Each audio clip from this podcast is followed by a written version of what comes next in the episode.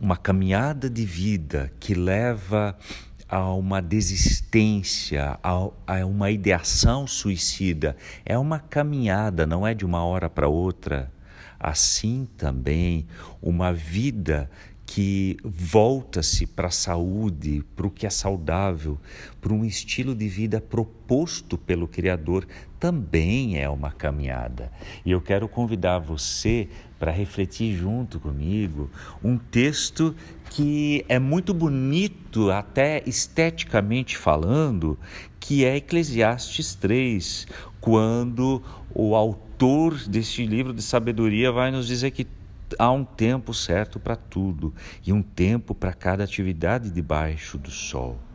Aí reside sabedoria, porque tudo na vida tem um começo e fim, tudo tem limites. E assim, o versículo seguinte de Eclesiastes 3 vai nos apresentar que há um tempo de nascer e um tempo de morrer. Com isso, somos confrontados com a nossa finitude e a partir disso observar que há momentos específicos dentro da vida. Há um tempo de plantar e um tempo de colher. É muito interessante que a própria criação de Deus é marcada por momentos. Esse texto nos convida a observar a criação e suas fases diferentes.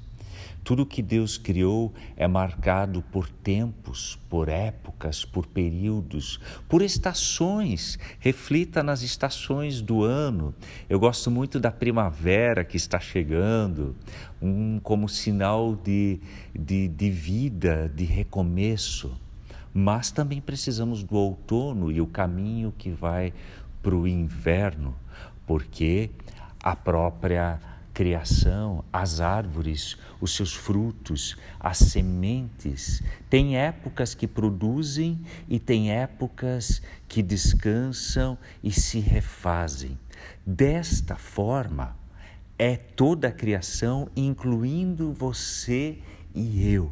O convite do livro de Eclesiastes é para pensarmos na nossa finitude.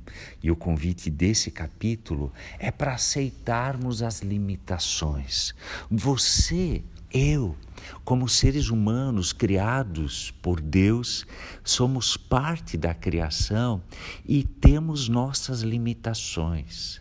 Isto é óbvio, mas precisamos refletir que, assim como a criação tem um momento em que árvores, plantas florescem, dão os seus frutos, os cereais estão prontos para a colheita, assim também tem um momento em que a terra precisa se recompor, se re reconstituir para poder novamente receber nova semente e frutificar após germinar. Assim é na sua vida e na minha. Nós não somos infinitos, nós não podemos produzir sempre. Nós temos os momentos em que as nossas energias precisam ser recarregadas. Nós temos o um momento em que precisamos apenas estar sem precisarmos produzir. Isso eu falo para mim, que cobro bastante de mim. Quem sabe você tem um perfil parecido e também cobra de si sempre eficiência, produção, algo de significado. Não esqueça. Você é um ser vivo, criado por Deus, amado por Deus, mas que tem começo, meio e fim. E disto o descanso diário, bem como o descanso especial semanal faz parte. Deus o coloca como limite para nós percebermos que não somos pessoas independentes. Nós temos um momento que precisamos descansar e, neste momento, desfrutar daquilo que outros produzem ou de um próprio Deus Criador que está presente e cuida de mim.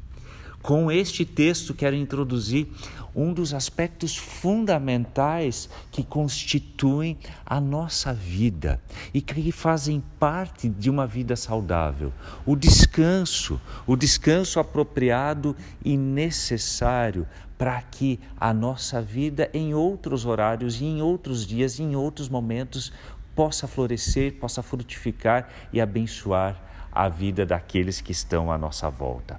Como tem sido o seu descanso? Eu, a pergunta ela está direcionada assim: a quantas horas de sono? E estou pedindo para mim também.